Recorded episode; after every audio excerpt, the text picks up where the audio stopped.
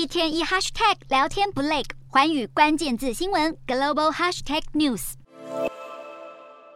二十国集团 G20 峰会即将登场。今年的东道主印尼总统佐科威在十三号出席了 G20 的防疫基金活动，敦促目前的募款还不够多。由印尼发起的 G20 防疫基金宗旨是以中低收入国家为目标，更好地防范未来的全球疾病大流行。佐科威表示，需要筹资大约三百一十亿美元，现在只募集大约十四亿，金额还远远不足。这项基金目前的主要捐款方像是美国贡献了四亿五千万美元，占了目前总额的三分之一，还有比尔盖茨跟前妻梅琳达共同经营的慈善基金会，跟欧盟等国家组织。除了 G20 的配套活动外，佐科威也拟定展开一系列的政治对谈，譬如他会在十四号跟土耳其总统埃尔段会晤，讨论如何深化双边合作。佐科威表示，印尼已经准备好接待 G20 的宾客。至于一直备受关注的乌俄领导人，俄罗斯总统普丁已经表明不出席，而乌克兰总统泽伦斯基则会参与，最有可能是以视讯方式现身。